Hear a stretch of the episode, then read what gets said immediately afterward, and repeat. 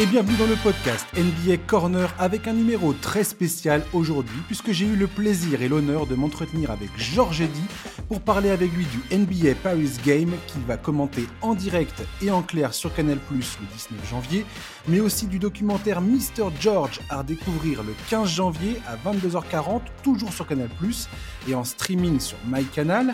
On a parlé évidemment de NBA, des joueurs français, de Joel Embiid et de sa carrière c'est parti, bonne écoute.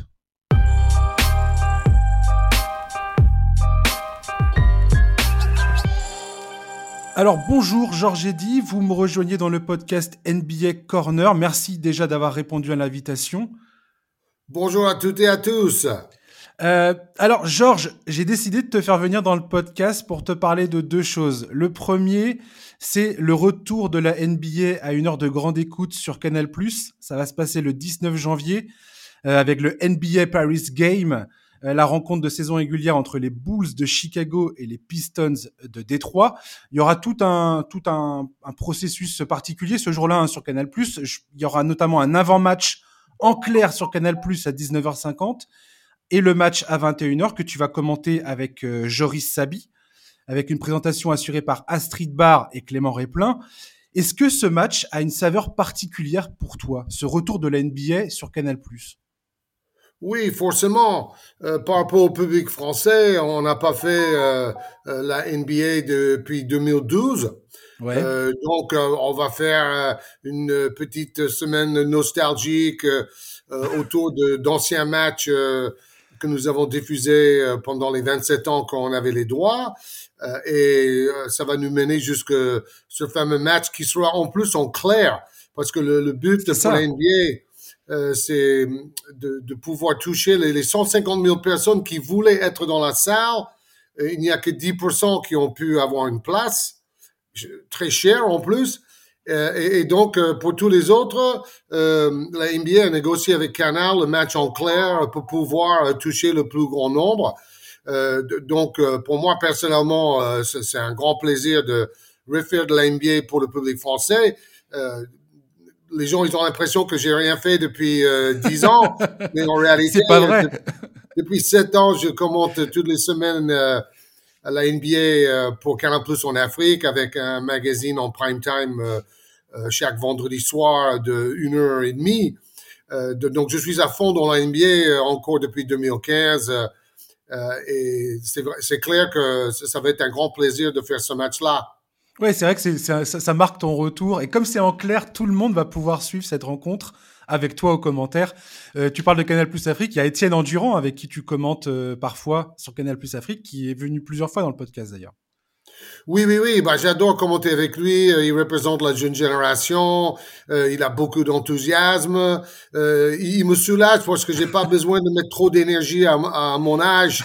Lui, il, s'occupe de crier comme un fou sur les dunks et moi, je peux être le vieux sage, ah ouais. ah ouais. tranquille, qui analyse le froidement les actions. Ça m'arrange, mais c'est un vrai plaisir de commenter avec lui chaque dimanche soir. Ouais. Euh, je voulais te parler, bah, au profit de ce match, il y aura un Français euh, pendant cette rencontre, Kylian Hayes, euh, meneur de jeu français. je voulais avoir ton opinion sur lui. Ces derniers matchs, il semble avoir un déclic. Ça n'a pas été facile pour lui son début de carrière en NBA. Là, sur les dix derniers matchs, il, il affiche des stats plutôt encourageantes. Ça reste encore des performances en scie. Euh, mais euh, il y a vraiment quelque chose qui est en train de se, se, se passer sur le terrain. J'ai l'impression notamment en termes de confiance en lui. Quel regard tu portes sur le jeu de Kylian Hayes en ce moment? Ah bah, il est en pleine progression euh, malgré ce, ce, petit coup derrière la tête au joueur Wagner d'Orlando et il a été suspendu. mais bon, ça montre qu'il a du caractère et qu'il ne se laisse pas faire. et de l'autre côté, en début de saison, on avait un peu peur parce qu'il il jouait moins, il, ne faisait pas de stats. Euh, donc, je, craignais le pire. Euh, et heureusement, il s'est réveillé après la blessure de Kate Cunningham, euh, le meneur titulaire et futur superstar de l'équipe. Euh, donc, ça a redistribué le temps de jeu et les cartes. Kylian redevient titulaire avec beaucoup de ballons en main. Euh, il, mène le jeu et il a enchaîné quelques bonnes performances d'abord au scoring et après il a fait un match à 13 passes décisives, c'est son record NBA. est très spécifique dans un match NBA. c'est un joli total. donc, donc on sent qu'il est en train de, de prendre confiance. C'est un joueur que, que je, suis depuis ses débuts dans la NBA. Et, le truc qui lui manque, c'est un peu d'agressivité et de prise de risque. En fait, il veut trop bien faire, euh, donc euh, il, veut minimiser les risques, euh, minimiser les, erreurs et les balles perdues. mais bon, pour faire des stats, il faut quand même tenter des choses. Il faut être agressif vers le panier, prendre les shoots ouverts, crier le danger. Et il est en train de le faire ces dernières semaines, et ça, c'est une bonne chose. Et c'est marrant que tu parles de ça parce que j'ai eu exactement, et j'ai encore ce sentiment concernant Frank Nilikina j'ai toujours pensé que ce, ce, ce, ce, joueur avait un talent incroyable entre les mains. Défensivement, c'est peut-être un des joueurs. Euh, on, sent qu'il a une vraie capacité d'être un joueur NBA de ce côté du terrain, défensivement. D'ailleurs, Dallas euh, était bien content de l'avoir euh, quand ils ont fait leur, leur voyage jusqu'en finale de conférence la saison passée. Euh, mais Frank Nilikina, j'ai l'impression qu'il a, il a ce problème-là. Il a, j'ai l'impression qu'il a du mal à s'affirmer dans son jeu en NBA. Complètement. Euh, bon, je pense que Killian Hayes est plus doué offensivement euh, que Frank. Frank euh, est plus fort défensivement. Euh, mais bon, maintenant, dans le basket moderne, il faut tout faire. Hein. Il faut être polyvalent. Euh, il faut jouer en défense, en attaque, à l'extérieur, à l'intérieur. Il, il, faut être présent partout. et notamment Franck est, un peu unidimensionnel euh, et, et c'est vrai que il n'a jamais réussi à aligner euh, plusieurs gros matchs en attaque euh, pour s'affirmer et c'est à cause de ça probablement que son coach Jason Kidd ne lui donne pas plus de temps de jeu. Pourtant, je pense qu'il a le potentiel, même avec l'équipe de France dans, dans le fameux match à la Coupe du Monde quand on bat Team USA. Ouais. Il avait mis plusieurs des paniers euh, les plus importants euh, pour remporter la, victoire en quart de finale. Donc, je pense qu'il est capable de le faire. Il faut qu'il se fasse mal. c'est un peu le même phénomène que, hmm. que Hayes. Il, veut trop bien faire, donc il ne prend pas assez de risques. Oui, tout à fait. je voulais également te parler, puisqu'on parle un peu des joueurs de l'équipe de France et des, des, joueurs français en NBA. Rudy Gobert à Minnesota, donc il a été, il a, il a été transféré à Minnesota d'Utah euh, euh, pendant l'été, cet été, pendant l'intersaison. Il est parti pour un prix que beaucoup ont jugé beaucoup trop cher de la part de, Minnesota.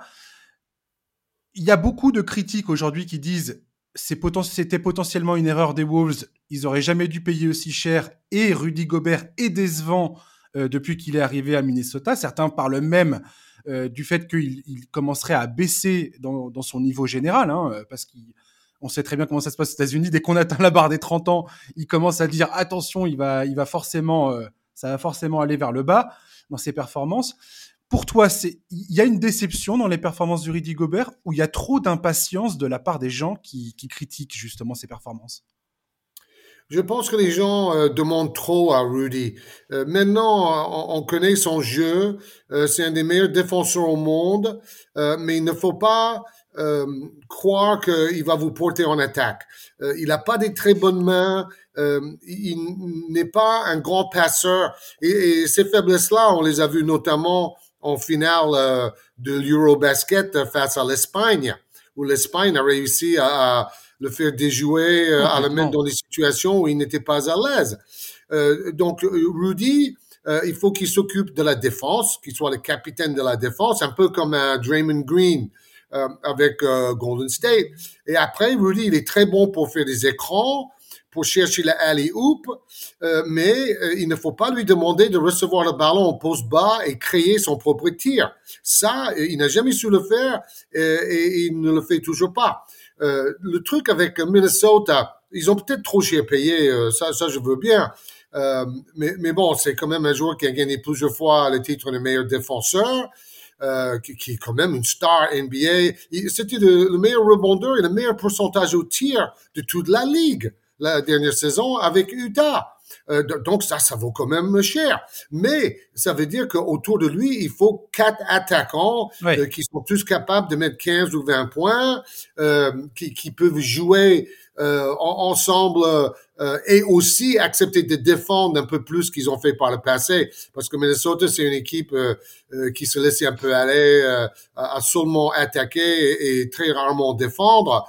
Euh, donc, avec Rudy, pour qu'il soit rentable, il faut que les autres joueurs euh, défendent plus agressivement. Ils ont la possibilité de défendre plus haut dans les lignes de passe, jouer des interceptions, parce que Rudy est derrière pour protéger le cercle.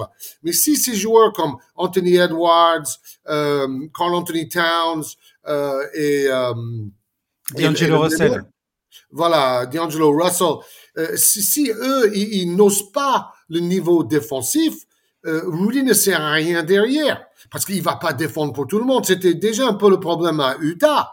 Euh, en fait, Rudy, il faut qu'il a quatre attaquants très très forts autour qui acceptent de défendre. Et là, là, vous allez avoir une sacrée équipe parce que vous allez utiliser ses, qualités intelligemment euh, et vous allez cacher un peu ses défauts. Il ne va jamais shooter à trois points. il, ne va pas shooter même à, à 4-5 mètres. Euh, il aurait dû développer un petit flotteur. Euh, et pourtant, il a travaillé ces choses-là, mais il n'a jamais réussi à les faire dans les matchs NBA et, assez peu avec l'équipe de France. Avec l'équipe de France, il marque essentiellement au rebond offensif, euh, avec sa taille et sa présence athlétique et tout ça.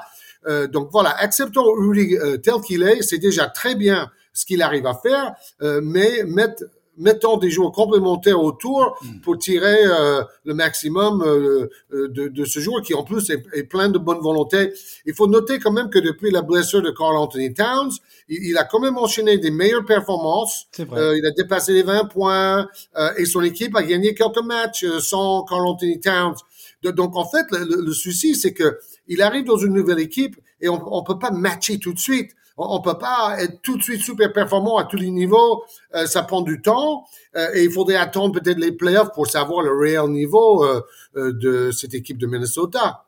Oui, c'est comme tu dis, au final, Quinn Snyder, le, coach qu'il avait à Utah, c'est ce qu'il avait compris très rapidement avec Rudy Gobert, c'est qu'il faut un système qui est construit autour de lui pour mettre en avant son, son excellente défense. Enfin, je veux dire, c'est un défense il va finir comme un des meilleurs défenseurs de l'histoire de la NBA. C'est quand même pas rien.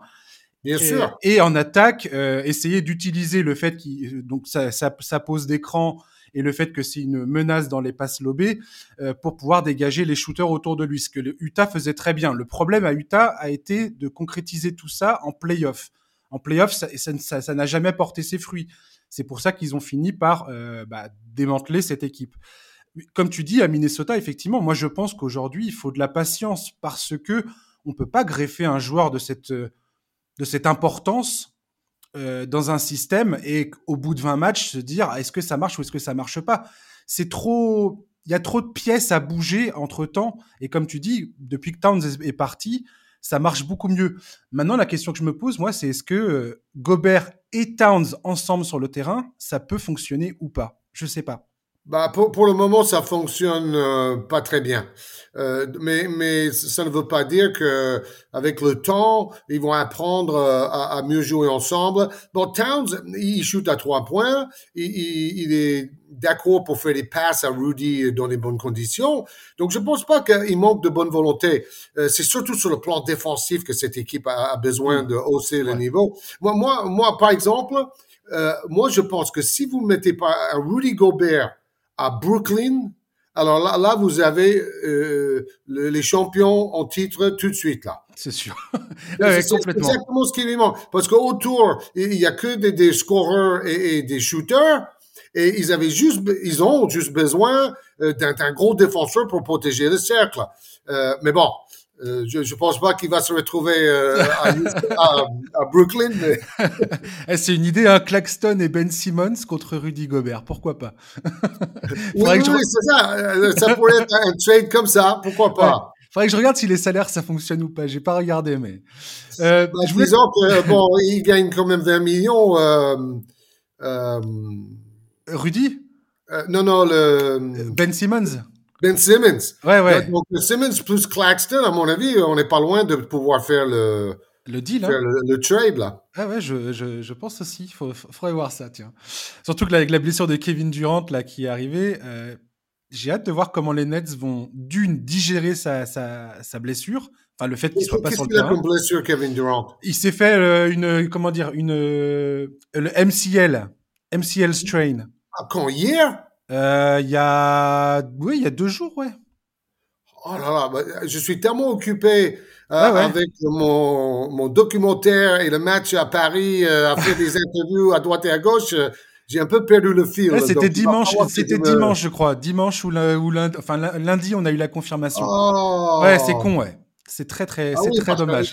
Ils avaient, gagné 12 matchs de suite. on sentait que Brooklyn jouait son véritable niveau. Ça prenait. On, ne parlait plus de l'extra basket. C'était c'était que du basket et ça jouait bien. Euh, et j'étais content pour tout le monde, même pour Kyrie, même si je suis pas tellement d'accord avec ses idées euh, en dehors du basket. Euh, je, je, trouve qu'au moins il s'est concentré, il a bien joué et l'équipe tournait en plein régime. Donc ça, c'est vraiment une mauvaise nouvelle, ça. C'est vraiment une mauvaise nouvelle. Et l'an dernier, la saison passée, quand ça s'est déroulé, Kevin Durant s'était fait exactement la même blessure. Alors là, les Nets disent que c'est un peu moins grave. Logiquement, il devrait être absent un mois. Il va être réévalué dans deux semaines, ils disent mais apparemment c'est un mois selon euh, Adrian Wojnarowski d'ESPN. Et euh, ils vont voir, euh, ils vont voir à quoi ça ressemble. donc c'est pas une déchirure. non, non, non, pas une déchirure. Une, une entorse. C'est ça. Voilà, en fait, en fait voilà, il y a, y, a, y, a, y, a, y a un joueur, c'est Jimmy Butler, qui lui est tombé sur la jambe et qui lui a tordu le genou. Oui, c'était arrivé à Rudy, ça, exactement la même blessure. Donc euh, voilà. Après, je pense que bon, les Nets vont être, euh, vont être, vont prendre leurs précautions parce que bah, Kevin Durant, on sait très bien qu'il a un gros passif de blessures, euh, notamment au niveau des jambes. Donc à voir. On verra bien ce que ça donne. Oui, de, toute manière, même sans lui, ils vont être correctement placés à l'est. donc, il faut surtout qu'ils se guérissent pour qu'ils soient bien pour les playoffs. Tout à là, fait. là, il y a du temps quand même. Oui, complètement. Bah, apparemment, il va manquer les. C'est dommage, il va manquer le All-Star Game, apparemment. Très, très probablement. Euh, on, va rester à New York. Je voulais parler d'Evan Fournier. Evan Fournier qui est complètement sorti de la rotation de Tom Thibodeau euh, au Knicks. Euh, alors, Tom Thibodeau l'a refait jouer il y a pas longtemps. Il a salué son professionnalisme, tout ça. Est-ce que c'est c'est un peu dommage qu'il lui arrive à Evan quand même quand on voit ses performances en équipe de France, quand on voit le fait que c'est quand même un joueur qui est capable de de shooter. Offensivement, c'est pour le coup, c'est un joueur qui lui extrêmement probant. Euh, et là, il est complètement mis euh, à l'écart euh, à New York. C'est moi, je trouve ça dommage. Qu'est-ce que tu en penses, toi? Oui, oui, bien sûr. C'est triste. Et de toute manière, e-, Evans serait parfait, par exemple, chez les Lakers de Los Angeles. C'est le joueur qu'il leur faut à droit, à trois points, mais qui peut de temps en temps créer son shoot et, créer le danger pour les autres. Euh, en fait, le problème, c'est que Thibodeau, il, ne sait jouer que d'une façon. C'est très vieille école. Euh, donc, c'est tout pour la défense. Il faut se sacrifier en défense. Et ça, c'est bien quand vous êtes jeune et vous avez beaucoup de jambes euh, et, et, vous avez une pêche euh, physique euh, d'enfer. Euh, mais, mais il a toujours usé ses joueurs. Euh, Tout à fait. à force de jouer comme ça, vous arrivez en fin de saison sur les rotules et, et vous perdez au premier tour des playoffs systématiquement. C'est un peu ça le scénario euh, avec euh, Thibodeau. Bon, là, là, il, il, a viré les joueurs qui posaient problème parce qu'ils défendaient pas assez. Euh, il a mis Quentin Grimes, par exemple, dans le 5. Tout à fait. et donc, il avait que des, des jeunes athlètes qui acceptaient de se sacrifier pour euh, défendre euh, en priorité. Et après, en, attaque, c'est toujours très pauvre avec beaucoup d'incontraints, avec Julius Randle euh, et RJ Barrett. donc, pour moi, c'est pas le, jeu que je préfère. C'est vraiment le, le, la NBA des années 90, là euh, on défend et après on, donne le ballon au meilleur joueur qui fait du 1 contre 1. Il n'y a pas de jeu de passe comme Golden State, euh, il n'y a pas de mouvement sans ballon. Euh, hmm. je, trouve ça pauvre. Mais bon, euh, Thibodeau a trouvé des joueurs qui voulaient bien appliquer les consignes et ils, ils ont gagné à un moment 8 matchs de suite, je crois. oui, ils ont une bonne série. Ouais. Ils font des séries. Ils, ils, vont, ils vont perdre 5, ils vont gagner 8, ils vont perdre 4. Euh, donc c'est un peu la loi des séries. Mais ils ont eu la meilleure chance de perdre beaucoup de matchs de peu parce qu'avec euh, une défense comme ça, vous êtes dans tous les matchs. Euh, vous êtes rarement largué parce que vous baissez le score de l'adversaire. Euh, mais bon, souvent ils perdent en faisant des mauvais choix en attaque dans le money time, par exemple. Hmm. donc, donc c'est pas du tout une équipe en, qui on peut être euh, confiant en playoff, par exemple, euh, avec euh, ce jeu-là. Absolument et, puis, ils sont quand même limités. mais c'est clair qu'Evan, il faudrait qu'il trouve une équipe qui, qui joue avec plus d'ambition et qui a besoin d'un shooter dans les coins qui, qui est très régulier et, et, qui a un, un, jeu, on va dire, d'adulte. Euh, c'est pas lui qui, qui va aller stopper en pressing tout terrain un, jeune meneur euh, euh, qui a du, feu dans les jambes. Euh, c'est comme c'était comme quand j'ai été joueur, on m'a jamais demandé de défendre sur qui que ce soit qui était bon en attaque. Il faut savoir les qualités de chacun. Ah ouais, tout à fait. On va parler d'un joueur qui, pour le coup, lui, a eu une trajectoire qui est à la fois similaire et qui aujourd'hui est contraire à celle d'Evan Fournier. Je parle de Nicolas Batum. Le précédent match de saison régulière à Paris, c'était en 2020, c'était les Hornets contre les Bucks. Euh, oui, c'est ça, c'était juste avant, le, avant que tout ferme avec le Covid, je me souviens. Euh, on pensait que Batum, à ce moment-là, était sur la fin de sa carrière à, aux Hornets. Il jouait quasiment plus, il faisait plus de stats, il faisait plus rien. Et il y a quelques mois de ça, il est passé dans, en aparté sur Canal+, et il a parlé de cette histoire assez incroyable que moi j'ignorais totalement, sur la mort de son père mort d'une rupture d'anévrisme sur un terrain de basket à l'âge de 31 ans, et comment, il a expliqué comment, à, ce moment de sa carrière, il était hanté en fait par cette histoire, et que quand il partait au, stade, il avait peur de ne pas revenir pour euh, retrouver sa femme et ses enfants. est-ce que tu, est-ce que tu, est-ce que tu connaissais cette histoire ou pas? Ah oui, oui, je connais très bien. Bah, je, connais la famille Batum euh, depuis toujours. Elle est incroyable, cette histoire. Euh, j'ai joué contre son père en National 3. Euh, lui, il jouait à Proville et moi, je jouais au Vésiné. Euh, donc, j'ai connu son père. Mais euh, alors, le, vrai souci aussi pour Nicolas, c'est qu'au début de sa carrière à Portland, il a eu des soucis cardiaques. à un moment, les équipes NBA se demandaient s'ils allaient... à la draft, je crois, non? Oui, oui, oui. bon, avant, en fait, il a dû faire plein d'examens pour prouver qu'il était apte à jouer. Mais bon, les médecins, ils ont vu ce qui était arrivé à son père, donc ils ont été super vigilants et ils ont décelé des, des, des petits indices qui faisaient peur. Et à la fin, heureusement, il n'y a pas eu de soucis et, on voit que euh, il a fait une longue euh, et merveilleuse carrière euh, avec la NBA et en équipe de France mais, mais bon, forcément, ça peut hanter euh, quelqu'un de, de, savoir que son, son, père est décédé de cette façon-là.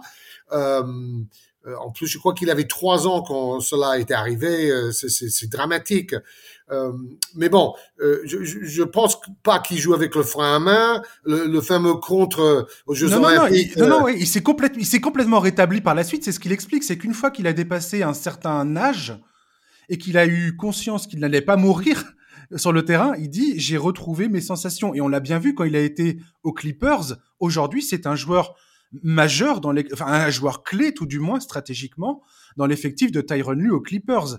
Et cette histoire, je la trouve magnifique parce que ça montre à quel point la dimension mentale euh, est importante chez ces, chez des joueurs, euh, chez les joueurs euh, du euh, professionnel. Voilà, enfin chez les professionnels, chez les sportifs professionnels. Alors en fait, euh, ce que vous racontiez, c'est quand il était petit qu'il avait peur pour son cœur. Euh, oui, mais en fait, dans, en aparté, il explique que la période creuse de sa carrière à Charlotte, le moment, le moment de sa fin de carrière à Charlotte et le tout début où il va rejoindre les Clippers, il, il a expliqué dans cette émission que il avait vraiment, il a eu vraiment un, passage à vide d'un point de vue, euh, d'un point de vue mental sur le fait qu'il avait peur. Il, pleurait avant d'aller au, euh, d'aller jouer ses matchs NBA. Pendant sa carrière NBA, qu'il avait peur. Euh, Exactement. Qu'il lui arrive la même chose que son père. D'accord. bon, il faut dire aussi qu'il était tellement maltraité à Charlotte.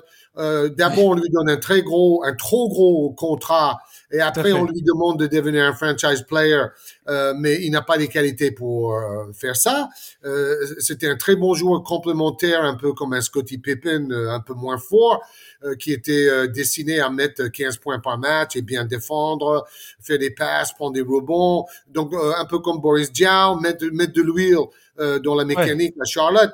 Euh, et, et, comme il a été surpayé, eux, ils attendaient qu'il devienne une sorte de joueur à 20-25 points, franchise player, et, et c'était pas possible. C'est un peu comme quand on demande à, à, Rudy de devenir tout de suite un attaquant euh, avec plein de, de mouvements de haut panier.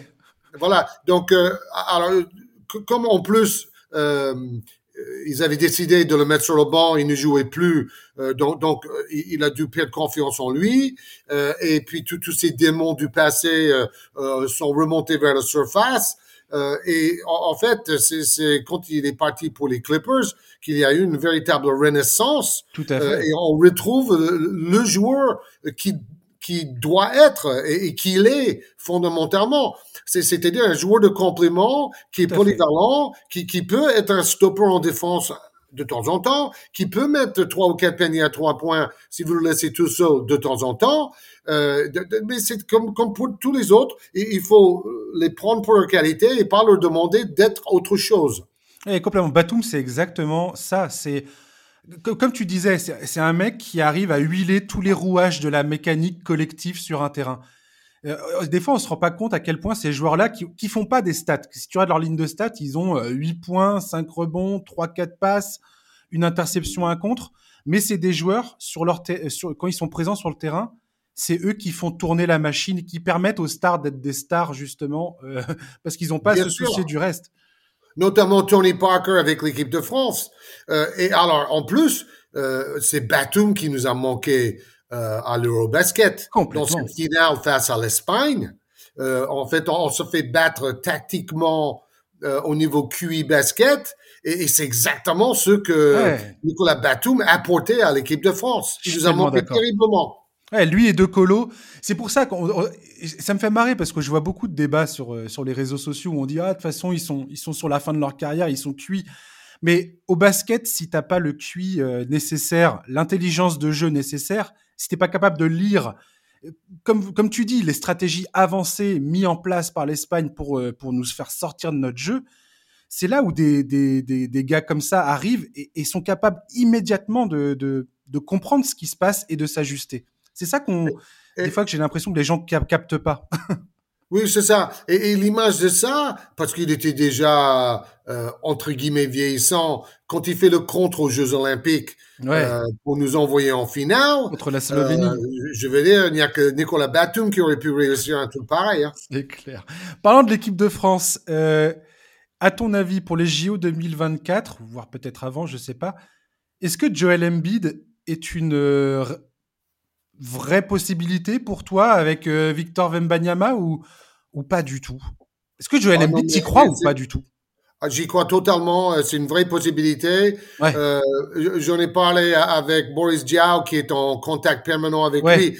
C'est lui l'intermédiaire entre la fédération et Joel Embiid. Et Joel a beaucoup de respect pour Boris qui a des origines africaines aussi euh, par le Sénégal. donc Boris dit que si c'est naturalisé français, euh, c'est pour jouer équipe de France. Bon, après, euh, pour des raisons un peu de, de convenance, euh, il s'est naturalisé américain aussi, et ça a réveillé la fédération américaine, et eux, ils vont venir essayer de le convaincre de jouer pour Team USA. Euh, mais je pense que dans son esprit, euh, lui, il veut jouer avec l'équipe de France et battre Team USA, être encore plus fort. Ce serait et, historique. l'histoire. Ah ben, euh, donc, je ne sais pas s'il vient à la Coupe du Monde. je, je l'espère et je le souhaite. Vincent Collet aussi, parce que ce serait la meilleure manière de préparer, de préparer, le de 2024 à Paris. C'est de jouer et de peut-être même de gagner la Coupe du Monde euh, avec Embiid, Wembanyama et Gobert, ça, ça nous donne le meilleur trio d'intérieur dans l'histoire du basket mondial. Hein. C'est pas moins que ça. Et Embiid, euh, c'est un candidat chaque saison pour MVP, meilleur marqueur de la NBA la saison dernière. Euh, Rudy Gobert, meilleur défenseur combien? Quatre fois? Trois ou quatre fois? Et après, euh, on a Victor Wembanyama qui, qui, lui, peut être aussi fort que Rudy en défense et aussi fort euh, que Embiid en attaque dans un bon jour. Vous vous rendez compte, on n'aura jamais vu. Euh, D'ailleurs, le, le, plus incroyable, ça serait de les faire jouer tous les trois ensemble. Les trois ensemble, ouais. Euh, faire une défense de zone avec ces trois-là derrière. Là, il y a personne qui, qui, peut attaquer le panier. Euh, donc j'ai hâte de voir ça. Et, et, et j'y crois fermement. Et, et Vincent Collet l'a dit. Euh, maintes fois. Euh, la règle, c'est un naturalisé par pays. Euh, les Espagnols, par exemple, ils ont, nous ont la finale de Eurobasket en grande partie grâce à leur meneur naturalisé. Par le passé, ils ont eu Mirotic qui nous a tués aux Jeux Olympiques de Rio. Euh, et on a eu Ibaka qui nous a fait mal dans d'autres compétitions. Hmm. Donc, il n'y a aucune raison que eux, ils fassent ça et que la France euh, tourne euh, les pouces et en se disant, non, non, non, nous, on refuse de prendre un naturalisé. C'est la règle. Alors, si tu as droit à un naturalisé, autant prendre Joel Embiid, meilleur marqueur de la saison dernière. C'est clair. Et, et potentiel MVP à un moment ou à un autre. Ça me fait penser à la raquette du Team USA pendant les JO d'Atlanta en 96. Je crois qu'ils avaient Shaquille O'Neal, Hakim Olajuwon et David Robinson dans l'équipe. C'était pas mal aussi. Oui, c'est ça. Donc, ça, rejoint ce, niveau-là euh, d'excellence, tout à fait. Euh, on va, on va parler du documentaire. On va juste terminer sur la NBA. Je voulais te poser la question quand même parce que je peux pas t'avoir euh, avec moi là et ne pas te parler de ça. LeBron James qui s'apprête à battre le record de points inscrits de Karim Abdul-Jabbar dans sa en carrière. Euh, ça t'inspire quoi ça? Tu pensais qu'on allait voir ça un moment ou pas? Je trouve ça assez dingue en fait que ça, ça se oh, passe. Bah, moi, moi, je crois qu'un jour, on va peut-être même voir quelqu'un dépasser les 100 points de Chamberlain. Hein. Ouais. Très honnêtement, quand on voit comment les attaquants sont plus forts aujourd'hui que jamais, que la moitié des tirs tentés maintenant, euh, souvent, c'est des shoots à trois points, donc ça vous donne quand même la possibilité de mettre beaucoup de points. Peut-être un jour, un, joueur comme Clay Thompson, euh, voire Stephen Curry, euh, va avoir tellement la main chaude, euh, il va nous mettre 20 paniers à trois points ou un truc comme ça. c'est, déjà, je crois que le record c'est 14, 20 c'est pas si loin. Euh, et en plus, il y, a, la multiplication des possessions, donc plus de possibilités de mettre des paniers et tout, tout ce qu'on veut quand on joue vite. Euh, donc, euh, euh, bon, c'est clair que pendant longtemps, on voyait ça comme un, un record impossible à battre parce que Jabbar a joué jusqu'à l'âge de 42 ans. C'est ça. Mais bon, ce qu'on oublie, c'est que lui, il a commencé à 22 ans. Ouais. NBA, tandis que LeBron, il a commencé à 18 ans. 18, ouais. Voilà. Euh, donc, euh, en, fait, c'est surtout parce que LeBron a été tellement sérieux et professionnel. Il a toujours pris soin de son corps, la nutrition, euh, la, euh, récupération. Euh, il investit un million et demi de dollars par an dans les soins, dans les kinés, dans la cryothérapie. Euh, il, il, fait très attention à tout euh, et c'est ça qui lui a permis d'éviter des graves blessures. Il, il n'a jamais raté une saison entière. Euh, et, et, donc maintenant, il arrive à, à, à 20 ans de carrière. Et, et, en plus, à 38 ans, on n'a jamais vu un, un, joueur de 38 ans aussi performant. Peut-être Jordan dans certains jours, euh, quand, quand, il était, il a, il a fait 50 points une fois avec Washington euh, dans sa, sa troisième carrière, si vous voulez. Euh, mais bon, LeBron, euh, il, il, fait deux matchs à 40 points de suite euh, et, et, il a un niveau exceptionnel. Je crois qu'on n'a jamais vu un joueur de 38 ans au niveau où LeBron joue actuellement. Euh, donc, donc c'est tout à fait mérité. C'est grâce à son professionnalisme euh, et le fait que c'est un joueur unique euh, sur le plan athlétique. tout au long de sa carrière, il a dominé les adversaires presque comme un footballeur américain face à des, jeunes enfants, à, dominer tellement. Et après, en plus, il a travaillé son shoot à trois points. Il est devenu un, un shooter à 40% à trois points, un shooter parfois même prolifique. Euh, il a mis des paniers décisifs. Euh, donc, euh, j'ai vraiment que, du positif à dire sur LeBron James et sa carrière. Et en plus, en dehors du basket, il n'a jamais eu d'histoire. Il a toujours été engagé socialement et politiquement pour les bonnes causes. donc, moi, j'ai dit chapeau LeBron. Ouais. Je suis, je, suis, je, suis, je suis, exactement sur la même ligne. Euh, je voulais te parler du documentaire. Il y a un documentaire réalisé par, euh, par notre ami Clément Réplin qui s'appelle Mr. George, euh, George, pardon, pas. ouais, ça viendra. ah non, non, non, non, c'est sûr, c'est sûr que non.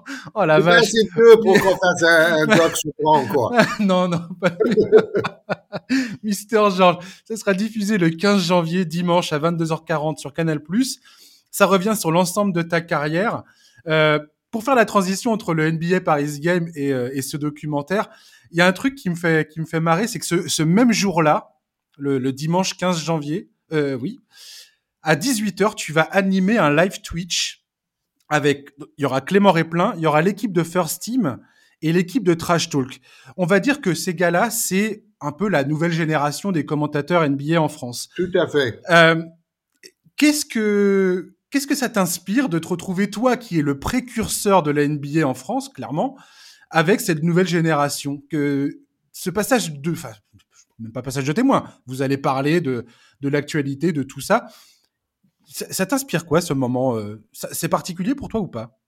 De te retrouver avec des gamins comme ça? Bah, c'est la relève. Euh, en plus, c'est euh, des gens euh, voir des journalistes que je respecte, euh, qui font un bon boulot. J'espère avoir inspiré leur travail, euh, c'est-à-dire le côté informatif, le côté enthousiaste. Ils, ils, sont comme moi, ils sont vendeurs. Ils, ils, savent faire la promotion du basket et pas seulement la NBA. ils sont branchés championnat de France, équipe de France, Euroleague. bon c'est très bien de réunir d'ailleurs les deux. Ils sont un peu concurrents. C'est la première fois que les deux se retrouvent dans une émission et c'est Canal qui a réussi à, à, faire à euh, créer ça. Euh, cela. Donc, euh, moi, j'étais récemment dans une émission à First Team. donc, donc, donc j'ai aucune jalousie pour eux. Je, je trouve qu'ils travaillent bien. Ils, ils, savent profiter des réseaux sociaux, les médias modernes. Et, et moi aussi, dès le début, j'ai compris l'importance euh, euh, d'une présence sur les réseaux sociaux et je continue beaucoup sur Twitter notamment. Euh, eux, c'est plus les trucs de jeunes, Twitch, euh, TikTok, Instagram. C'est comme ma fille de 23 ans, elle, regarde pas les mêmes réseaux sociaux que moi. C'est une question de génération et c'est normal. mais bon, moi je suis leur travail, je le respecte et je suis ravi de, de partager cette émission avec eux. Et, et, surtout, je suis ravi de voir que euh, le marché des journalistes de basket, par exemple, a, a, tellement grandi depuis mes débuts. Au tout début, quand je commence à Canal en 85, il y avait une seule personne qui gagnait sa vie grâce au basket à la télé, c'était moi. Et, et, pendant les années, c'était le cas. Euh, et Bon, il y avait quelques journalistes comme Patrick Chen ou Bernard Père sur France Télévisions, mais c'était un match tous les deux semaines, euh, euh, voire moins. Euh, donc, je, je, vois que euh, j'ai aidé à, à, à, créer un marché autour du, du, basket et notamment de la NBA. Maintenant, euh, il y a ton podcast, il y a des podcasts partout, il y a des sites internet partout, Tout à fait. Euh, des, vidéos sur YouTube, euh, euh c'est pléthorique et, et, et, donc beaucoup en France. Donc, j'ai l'impression que on, a avec Alain Plus et Charles Bietri, on, a fait venir la NBA en France et après ça s'est développé dans un énorme marché qui fait que maintenant, je pense qu'il y a des centaines euh, de, jeunes euh, journalistes ou aficionados euh, qui vivent ou, qui participent à, ce grand marché du basket en France. Ouais, et, et d'ailleurs, c'est ce que j'aime beaucoup dans ce documentaire, c'est qu'on revoit les images de tes débuts avec Charles Bietri, euh, où tu as un regard assez critique sur toi. D'ailleurs, tu dis au début on est nul et ça me ça m'a oui, fait parce rire. On était néophyte, il fallait tout, complètement tout sur le tas pour moi. Et, euh, et, je crois que le premier contrat que Canal Plus va passer, c'est avec euh, le Madison Square Garden. Enfin, c'est les matchs des Knicks que vous que vous diffusez en, diffé ça, en différé. C'est-à-dire que les matchs ont été, ont été, joués pendant, euh, ont déjà été joués depuis plusieurs semaines. Toi, tu connais le résultat, tu as déjà vu les matchs, et comme tu dis dans le documentaire, tu, tu, te forces à essayer de, de, faire en sorte de découvrir les images euh, en même temps que le public. Quoi. Oui, euh, c'est un rôle de comédien, euh, moitié comédien, moitié journaliste. Ça. Et en plus, au début de Canal+, il y avait quatre personnes au service des sports. Hein. Quatre ouais. personnes. Billetterie, Rose Isabelle, euh, une dame qui s'occupait des droits et un assistant. Et après, il y avait euh, quelques consultants, euh, Jean-Claude Boutier, moi, André-Jean Laforêt. Pour le golf. Donc, euh, c'était vraiment les tout débuts. Et, donc, à partir du moment que Bietri m'a fait confiance pour, pour commenter la NBA, après, il m'a donné le bébé. Il m'a dit, bon, OK, maintenant, tu choisis les matchs, euh, tu déroches les matchs, après, tu fais le montage, et après, tu fais les commentaires. Et après, il, m'a dit de, de, de choisir des, des invités euh, qui commentaient à côté de moi le dimanche après-midi. Euh, bon, euh, j'espère avoir, et c'est sans doute le cas, avoir montré suffisamment d'envie d'apprendre et de compétences pour que je pouvais gérer tout ça. Euh, mais, mais, bon, j'ai tout appris sur le tas. Euh, et, et c'était le, meilleur école de formation journalistique que je pourrais imaginer, hein, avec Deniso, Gildas. Tu m'étonnes. Pierre Lescure, Charles Bietri, André Rousselet et, et, tous les autres. En plus, comme, c'était tout petit au début, presque tous les jours, on s'est retrouvés à déjeuner ensemble dans, dans une pizzeria à côté de Canal Plus rue Les Donc, j'ai rencontré tout, euh, PPDA, Alain Chabat, euh, tout, tout, tout, tout, le monde, en fait. C'était tout petit, on se croisait tout le temps. Et, et, et en plus, c'était une aventure parce qu'au début, ça marchait pas. Euh, on avait du mal à avoir les abonnés. On, on annonçait la disparition de Canal Plus du jour au lendemain. Euh, l'arrivée de la télévision câblée nous a mis des bâtons dans les roues. Mais heureusement, le produit était de qualité. Et à la longue, on a réussi à, à, nous imposer euh, et à, à, engager de plus en plus d'abonnés. Après, dans les années 90, c'était carrément euh, un gros succès, quoi. Oui, alors c'est ça. D'ailleurs, c'est marrant que tu dises ça parce qu'il y a un truc qui m'a sauté aux yeux.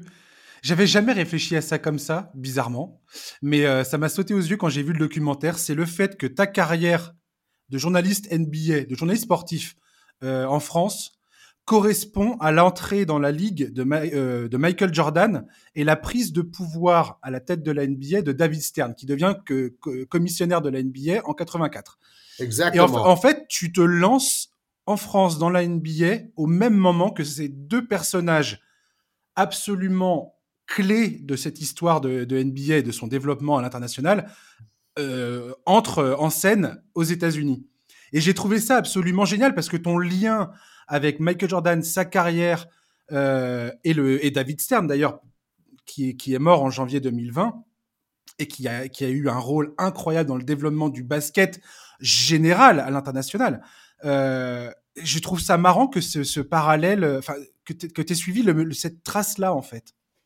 Oui, et je suis euh, très fier de pouvoir dire euh, que je me considérais, en toute honnêteté, mm-hmm. un ami personnel de ces deux hommes.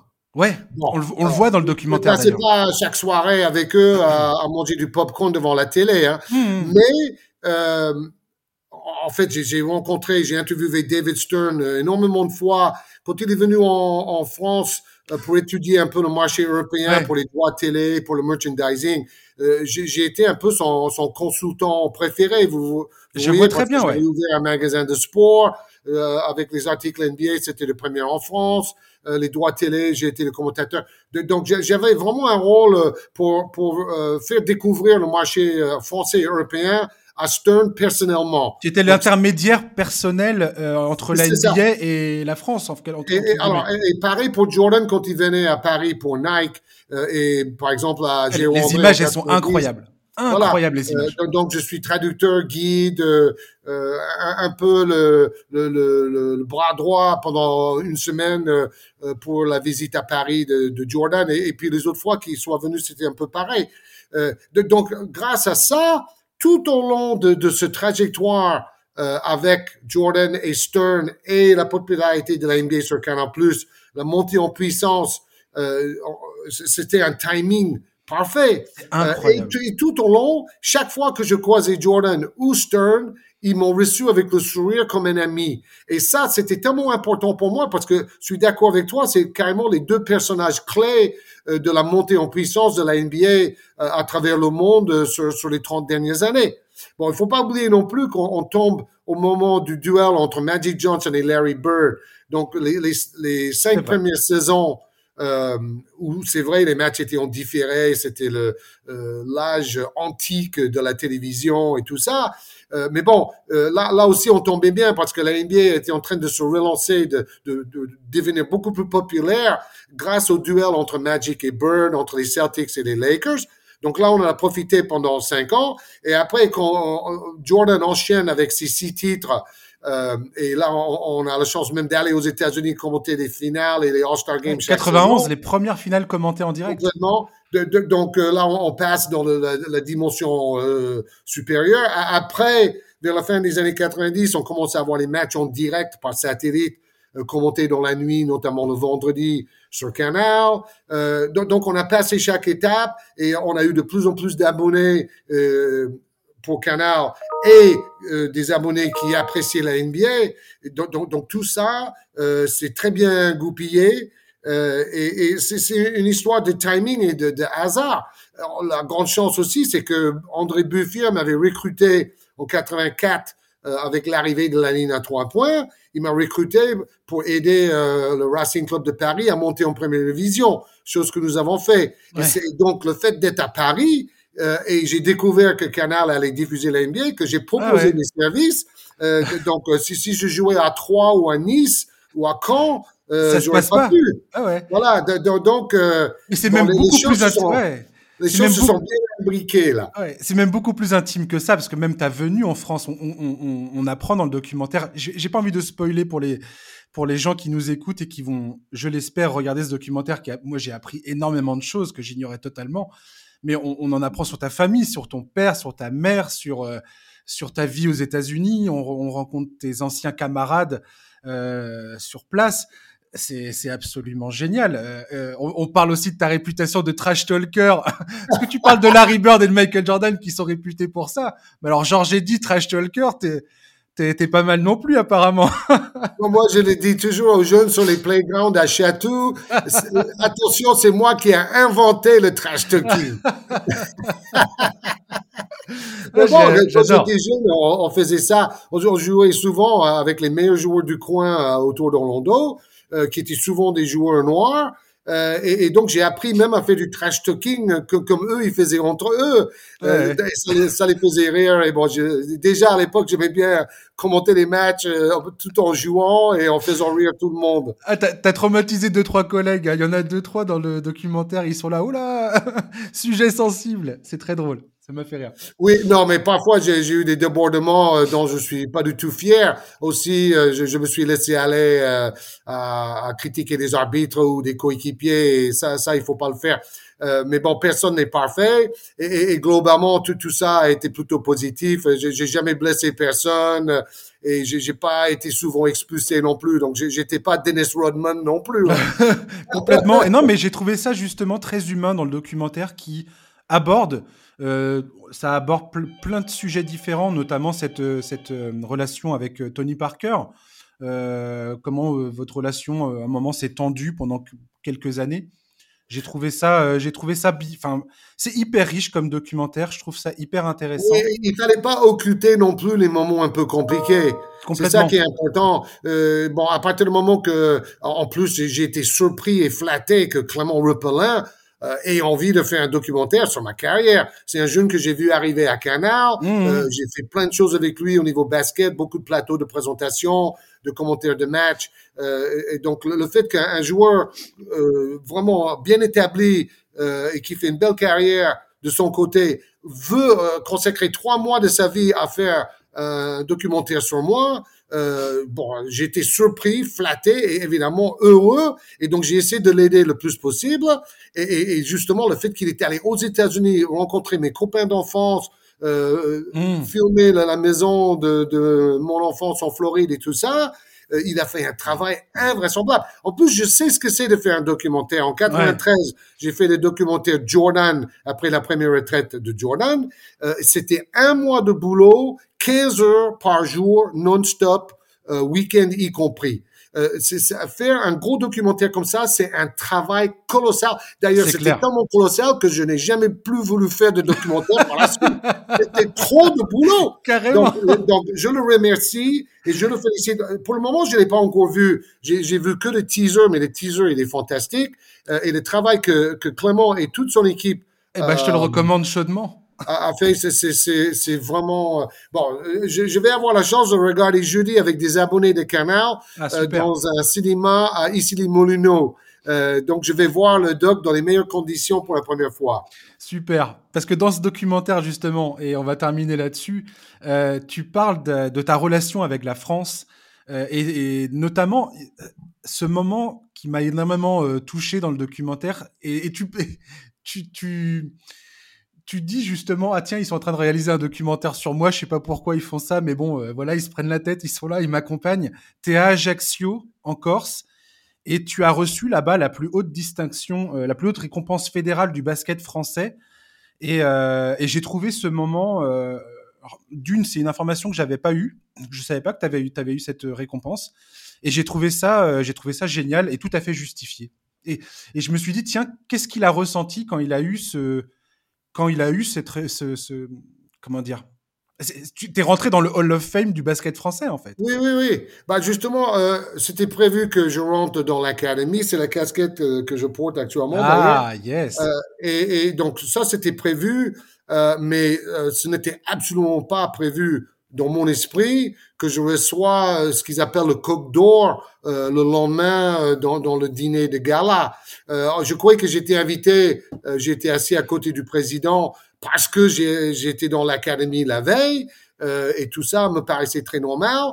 Donc, je voyais défiler les, les coques de bronze, les, les coques d'argent, euh, le coq d'or pour euh, Laetitia Guapo, tout à fait mérité. Mhm. Euh, et je, pouvais, je pensais que c'était fini, c'était très bien comme ça. Et après, je commence à entendre le gars euh, dire, il est né dans l'Alabama.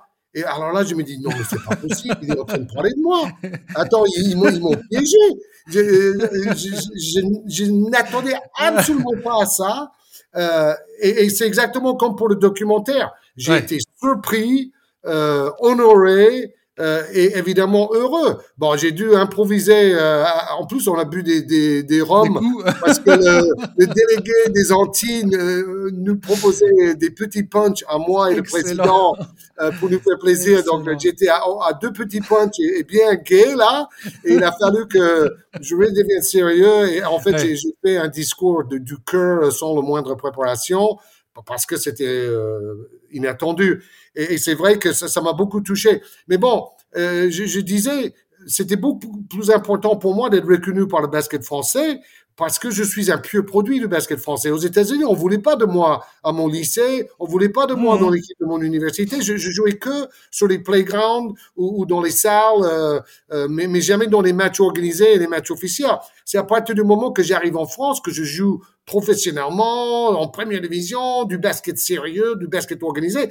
Et en plus, j'ai réussi euh, certaines saisons à tourner à 25 ou 30 points par match à différents niveaux. Euh, donc c'est quand même euh, incroyable. Donc pour moi, c'est le basket français qui m'a formé. Après l'occasion de travailler 38 ans à Canal+, c'était complètement euh, inespéré aussi. Donc, la France a été un grand pays d'accueil et d'opportunité pour moi. Et, et peut-être le plus important, euh, ça a fait tellement plaisir à ma mère qui est née à Château dans les Yvelines françaises. Le fait que, que je vienne découvrir la France et que je, je décide de vivre en France et que je préfère les, les valeurs françaises euh, aux valeurs un peu trop matérialistes aux États-Unis, euh, à, à, mon avis, euh, donc, euh, le fait que ma mère, elle est décédée en 2015, mais, mais elle a vu une grande partie de ma carrière et elle était tellement contente et, et ça, ça m'a rendu heureux aussi. Ouais, c'est vraiment une histoire en tout cas que j'ai trouvé très très belle et qu'on découvre dans ce documentaire que moi j'ignorais totalement. Et franchement, j'ai adoré ce documentaire. Donc, bah, j'espère que jeudi, quand tu vas découvrir le documentaire, tu vas prendre autant de plaisir que moi j'ai eu à le découvrir. Oh, sans aucun doute, sans aucun doute. Merci beaucoup, Georges, de m'avoir euh, accompagné pendant ce podcast. Bah, C'était un plaisir et à très bientôt alors. À très bientôt. Salut. Merci, chers auditeurs, d'avoir écouté ce numéro du podcast NBA Corner. J'espère que ça vous a plu, que vous avez passé un bon moment et que vous avez pris autant de plaisir que moi j'ai eu euh, à l'enregistrer avec euh, Georges Eddy. Voilà, on se retrouve évidemment la semaine prochaine avec un nouveau numéro. D'ici là, je vous souhaite de passer une bonne fin de journée, un bon week-end et je vous dis à la semaine prochaine. Bye bye.